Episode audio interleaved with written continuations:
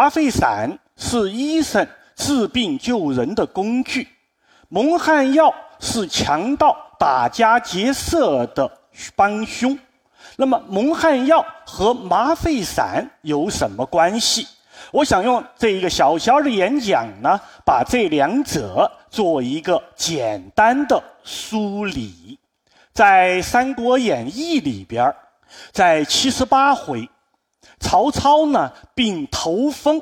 所谓头风呢，很像今天说的一种呢偏头疼，头疼难受。于是呢，就请人找了当时的名医华佗。华佗对这个曹操的疾病呢做了诊断，说呢，大王的这个疾病啊，那是因为风邪，因为风邪如泪呢，针灸也不好，汤药也不好，我倒有一方可以断根，怎样呢？先饮下我的麻沸散。然后呢，用斧头劈开大王的脑袋，把脑袋里边的风旋给取出来。那么这样呢，大王就可以免受头疼之苦。曹操害怕，不敢呢。华佗呢，就举例子，就说：“你看呢，那个关云长，关二爷那勇敢，当年我给他刮骨疗伤。”关二爷也没有呢，做出一点儿畏惧之色。曹操听了以后呢，仍然不相信，总是觉得呢，所谓的刁民要害朕。于是乎，华佗下狱论死，而曹操呢，在此后不久也就得病而亡。其实。我们仔细读书仔细的朋友呢，已经注意到了。那么关羽刮骨的场面呢，虽然精彩，中间有几句话说这个什么呢？这个一边在这个什么，一边在给关云长做手术，另一边呢，关羽呢是饮酒对弈，一边喝酒，一边呢下棋，谈笑自若。说明一件事情，没有用麻沸散，所以，所以呢，一些朋友呢就说这是《三国演义》里边的 bug。所谓演义不能作为正史看待，小说家言不能完全呢当真。既然如此，那么史书又是怎么说的呢？在《三国志》里边，对于华佗有专门的记载。先看关羽的刮骨，说关羽呢，确实在战争中为流矢所中，左臂受了伤，那么就求医呢诊治。诊治过程中，这个什么呢？有刮骨疗伤的情节。可是呢，关羽的中箭是在建安二十四年，或者稍早一点点，而此前十年。建安十三年的时候呢，这个华佗已经被这个曹操给害死了。所以实际上呢，和给关羽疗伤的、疗箭伤的这个医生呢，在《三国志》里边只是说是医，而没有说这个医是华佗。当然，在这个关羽疗伤里边也没有提到呢。麻沸散的使用，曹操病头风，这是有名的情况。那么曹操的头风呢，确实由这个华佗诊治，这在刚才提到的《三国志·华佗传》里边可说得清楚。可是呢，史书只提到了治疗曹操的头风，华佗使用的针灸和汤药。并没有呢提到开颅手术，当然也没有谈到麻沸散。那麻沸散是怎么回事情呢？《华佗传》呢有这样一段话，啊，他说呢：若病结疾在内，真药所不能及。当需枯格者，就需要做手术的话呢，就让人先饮其麻沸散，一会儿便如醉死，无所知，不知痛觉，麻醉状态，因破取，云云云云。如此进行手术，一月之间即平复矣。做手术成功了。那么，在《三国志·华佗传》里边呢，关于华佗手术的记载还有好多。另一个故事呢，见于《华佗传》里边，裴松之引的《华佗别传》。这故事更明确了，说有一个人啊，难受，肚子痛，痛了十多天，这个什么呢？头发、眉毛都掉了。华佗诊治诊治以后呢，说你这个叫做脾半腐，你的脾呀坏了一半能不能治？能治，得怎么样呢？手术治疗。于是呢，引药令卧。给他吃吗啡散，让他呢睡下来。睡下来以后破腹贪食，果然脾呢坏了一半于是呢以刀断之，把这个坏的部分呢切去了，缝合，引以汤药，数日呢平服。好了，这个案子也治好了。这可是史书上说的。那么史书上说的就一定是真实吗？看一看史学家的意见。陈寅恪先生呢，在《韩柳堂集》他的一本论文集里边呢，有一篇小论文，叫做《三国志·曹冲、华佗这两传与佛教故事的关系》，其中呢，尤其针对刚才描述的华佗的所谓断肠破腹。陈先生呢是这样说的：“说贵以学术进化之史记，当时恐难真此。按照学术发展的脉络来看呢，在当时代曹魏时代，恐怕达不到这样的水平。其中神话色彩事无可疑。”陈先生的这个意见呢，可以说是基于常理的一个判断。那么，医学科学是讲证据。医学学科，我们来谈论谈论这个手术华佗，华佗的手术是否可行，是否真实呢？其实，整个医临床医学它的基础呢是病理学科，对一个疾病的基本认识，确定了呢我们对这个疾病的。诊断治疗的方案，很遗憾，我们的中医外科呢，并没有很多的中医的病理学的支持。这话怎么讲呢？举个例子，一看刚才说小说里边说说华佗说曹操的这头风是什么原因呢？他的病理学原因是什么呢？是因为头里边有风旋，对吧？只要我把华佗的原话说，只要我把你的脑袋里边的风旋给出去了的话，那么你的病呢也就豁然而愈了。好，没有问题。现在华佗顺利的劈开了这个曹操的头颅，那么他面对的是什么？他面对的是脑膜，面对的是左右半球，面对的是不同的核团。他准备取哪一块组织代表风旋呢？所以，没有病理学支持的手术毫无意义，这是第一个理由。站在医学的角度，而医手术学科呢，它是一个实践性非常强的学科。那么，面对一具一个身体，那么怎么样确定手术路径？在开下刀的时候，怎么样避开神经、避开血管？这需要局部解剖学的知识来应对。你看刚才说的另外一个例子里边这个脾半腐的那位病人，华佗说你的脾坏了一半且不论他说的脾是真实的脾脏。或者是胰脏，或者是肝脏，或者是胆囊，或者是胃，或者是阑尾。就算华佗顺利的打开了腹腔，暴露了所谓的病变部位，它怎么样切割，怎么样结扎，怎么样止血，怎么样缝合，这一系列的技术问题，都不是呢简单的。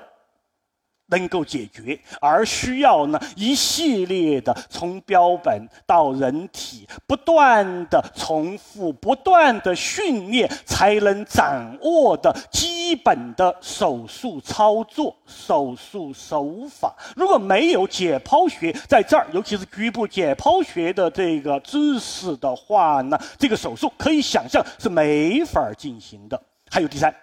其实，所有的手术，不管是中国的还是外国的，在古代都面临着三大难题：疼痛、手术中的疼痛和手术后的疼痛；出血，同样的，手术中的出血和术后的止血；感染，感染是第三大难关。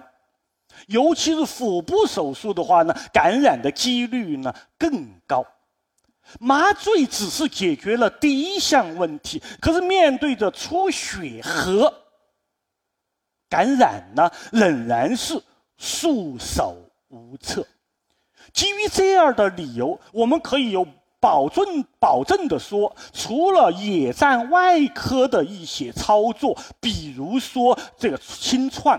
创口的清理、缝合、止血，或者小的浅部的一些最油的割出，这一些我们称为怎么样？消极性的手术措施以外，对积极性的进攻型的这种手术操作呢，在古代几乎没有，几乎没有。华佗当然也不例外，这是医学方面的理由。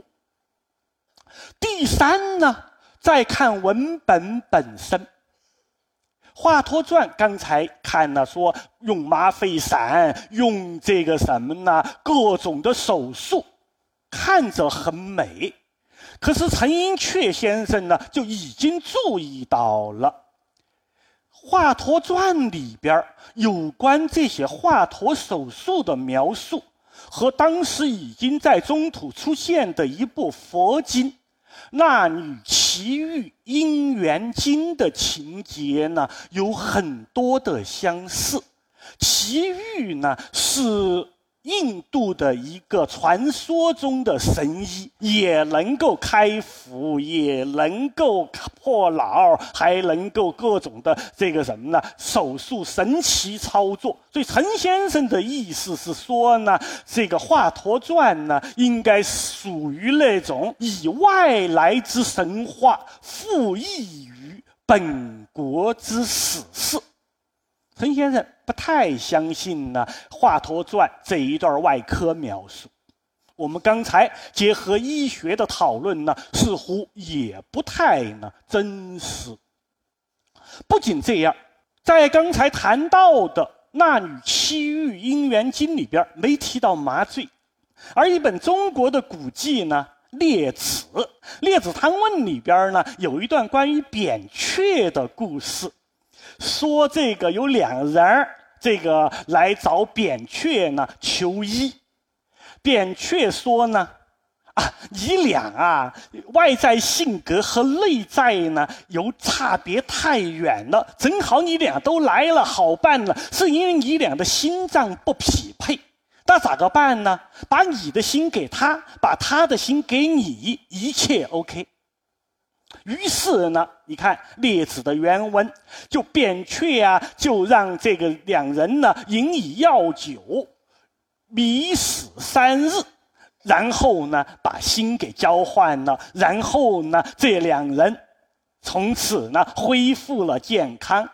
这个故事啊太夸张。所以在东晋的时候，为列子作注的一个人叫张湛，都不太相信。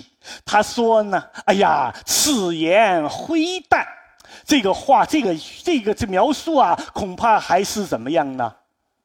过了点儿，此言灰淡，乃书记少有。不过呢，魏氏的魏朝的。”啊曹魏时候的华佗的行迹呢，倒与此相似。如此说来呢，哎呀，这些事还是怎么样呢？从而不论吧。这是张湛的看法。其实不管怎么说，对这个华佗的《华佗传》里边的这个外科手术的记录呢，应该还是怎么样的？宜多信少。对了，你就问了，你在讲这个麻沸散，怎么扯到手术去的呢？不要忘了一个重大的逻辑：麻醉是为手术服务的。如果手术都不太能够成立的话，麻沸散也就失去了依托。那你就问我了，那么华佗的麻沸散是不是也是完全的出于虚构呢？我不同意。其实，在当时，在。魏晋的时候，甚至在汉代，也有许多刚才我提到的一些需要做这个消极性的外科处理的情况，比如说创口的处理、浅部的赘生物的割除，或者瘘管的清洗，或者是引流。那么这些情况，如果如果能有恰当的镇痛或者麻醉的措施的话，应该来说，一方面减少病人在手术操作中的痛苦；第另一方面，病人痛苦少，病人的体位不顺应也就变得轻易了，不会因为疼痛而产生各种样的不配合体位而干扰医生的正常操作。所以确实也需一定程度的需要怎么样呢？麻醉、镇痛。所以我就推测呢，华佗在他的时代呢，是总结出了一种怎么样具有比较好的麻醉或者镇痛的药物，或者就叫麻沸散吧。那么随着时间的推移和随随着这个信息流转过程中的各种复利、各种增加呢，哎。麻沸散被传的呢神乎其神。看过《三国演义》呢，我们还记得华佗呢，这个被曹操给弄死了。华佗的毕生经验呢，青囊书没传下来，所以麻沸散呢，华佗的麻沸散完全没有踪迹可寻。可是魏晋以来，直到唐代的医生呢，也确实没有放弃对刚才我说到的有效的麻醉镇痛药物的寻找。比如说呢，在一个唐代或者唐代以后的医书，叫做《令道人仙寿李商续断方》里边呢，就有一首叫做“常用整骨药”的处方。病人骨骨折要接骨，要接骨，痛苦也很大。病人呢不配合呢，情况呢也非常常见。先用了整骨药以后，哎，病人顺应了，怎么顺应呢？麻醉了。用的是什么呢？说的很清楚，大草乌就是一样东西。草乌，草乌是什么？我们听到的那个乌头的一种毛茛科乌头属的一种植物。用草乌呢，它含的乌头碱有中枢的镇痛作用，但是呢，这种乌头碱呢有很强的心脏毒性，引起心律失常，稍微过量呢，病人可以死于心室先战。直到今天，这种乌头或者乌头类的药物的中毒也在临床呢经常发生。因为这样的原因，所以以乌头为主的这一类麻沸散用的并不广。比如说，我们可以在史书里边还看到过一次刮骨的手术，在五代史里边记载了一个战将叫做常从简，也是很勇敢，属于后唐的一个战将。战争中呢，他的臂骨。大腿骨中了箭，要拔出的时候呢，军医说呢没有药，他说没关系，就直接的给我拔吧。于是呢，军医呢就咬着牙切开肉去拔这个箭，史书上记载说，说这个长从简在当时怎么样呢？谈笑自若。谈笑自若四个字暴露了一件事：没用麻药。没用麻药，两原因：一，这医生没有；二，麻这个麻药怎么样？毒性太大，不敢用。终于，终于，终于，在宋代左右，麻沸散有了升级版。你就要想了，按照你刚才告诉我的逻辑，宋代的外科有很大的进步吗？需要更好的麻醉药来完成这个问题吗？似乎没有。那又是什么原因导致麻沸散的升级呢？这跟另外一个有关了。新一代的麻沸散其实是蒙汗药的副产品，当然。说到麻沸散，你想到了《三国演义》；那么说到了蒙汗药呢，想到的是《水浒》。想到《水浒》里边的情节，智取生辰纲，说这个什么呢？青面兽杨志押运着生辰纲到京城蔡太夫、蔡太师府上去。那么，经过黄泥岗，被吴用设计，晁盖、刘唐等，那么就在这个什么呢？酒里边下了蒙汗药，饮下了蒙汗药的这一帮军士，就在晁盖、刘唐等人倒也倒也的呼唤声中软倒下来。这就是个完整的怎么样呢？打家劫舍的场景。用到了蒙汗药，蒙汗药是什么呢？蒙汗药究竟能不能蒙汗，能不能这个让人昏迷进行吃尸抢劫呢？这是研究者需要明确的问题。在元明之际的小说、话本、戏曲里边，蒙汗药出场的几率非常高。当时的文人也对这个蒙汗药呢有完整的记载，比如说南宋周去飞的《岭外代答》里边专门提到了当时用的蒙汗药是什么呢？广西有一种花叫做曼陀罗，干燥以后掺在酒里边就可以麻醉，可以被这些不法之徒呢用作抢劫。甚至在元代的一本法律书《元典章》里边呢，还专门记载了一例使用蒙汗药进行抢劫的判例，说李某人和了和调和了一种蒙药，什么蒙药？使人发蒙的药，转译蒙汗药，害了吴某人。对吧？这吴某人吃了以后呢，就昏迷过去。李某人趁机想抢劫，云云，如此如此。看来蒙汗药呢，真有其事。那么这蒙汗药是什么呢？蒙汗药刚才说曼陀罗花，对，它是茄科曼陀罗属的一些植物。常见的品种呢是今天看得到的洋金花、木本曼陀罗、大花曼陀罗这一类植物呢，应该是外来物种，但在宋代呢，在南方各地已经广泛栽种，甚至呢，这种曼陀罗花。也认为呢，尤其白花的那一种呢，也认为呢，就是《法华经》佛经里边提到的曼陀罗花。大花曼陀罗呢，可能就是《法华经》里边的摩诃曼陀罗花。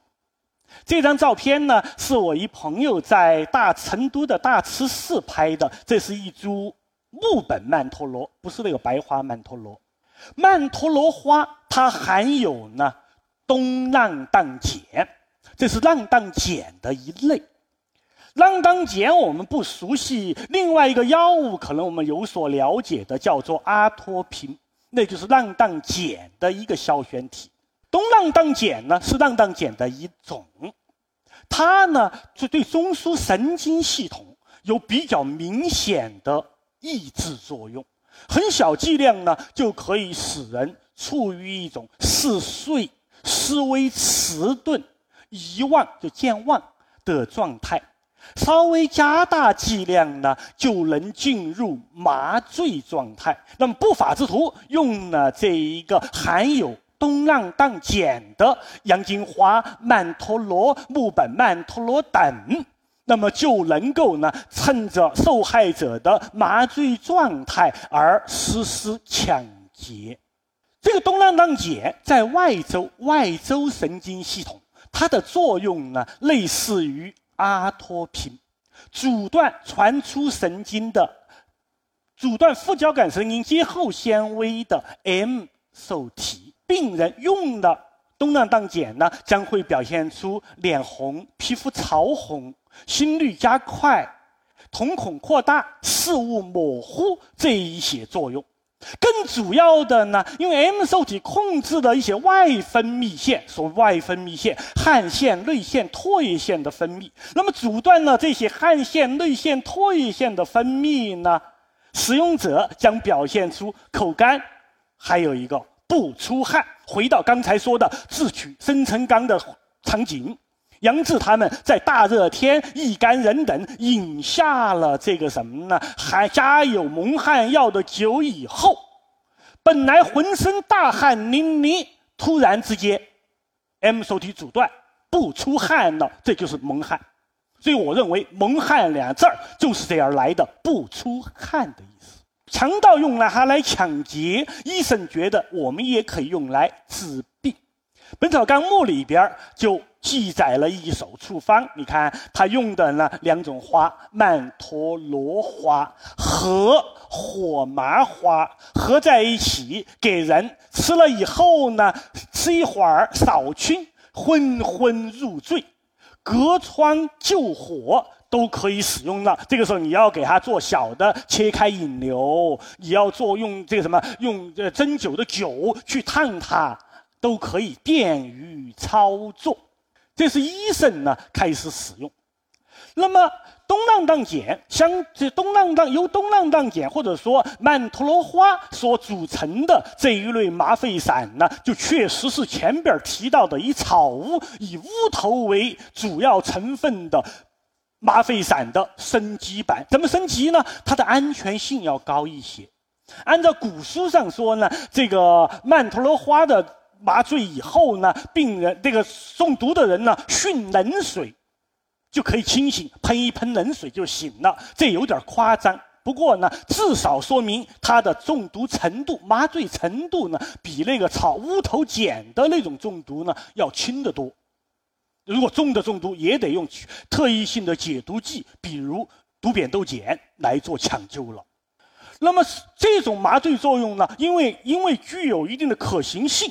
所以在一九六零年代，我们确实的所谓中药麻醉使用的主要药物还是东莨菪碱、洋金花的制剂。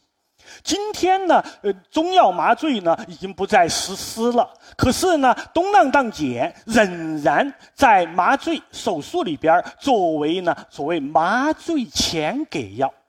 除了这个作用以外呢，东莨菪碱还有一个作用。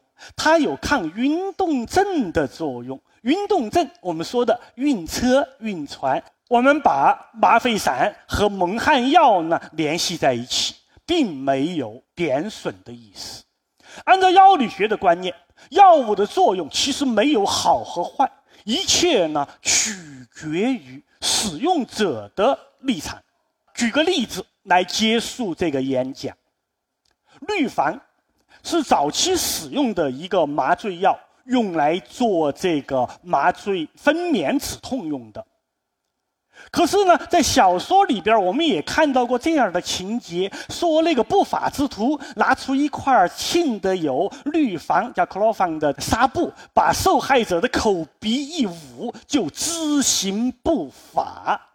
同样一个东西，氯防用来做镇痛的时候，它是。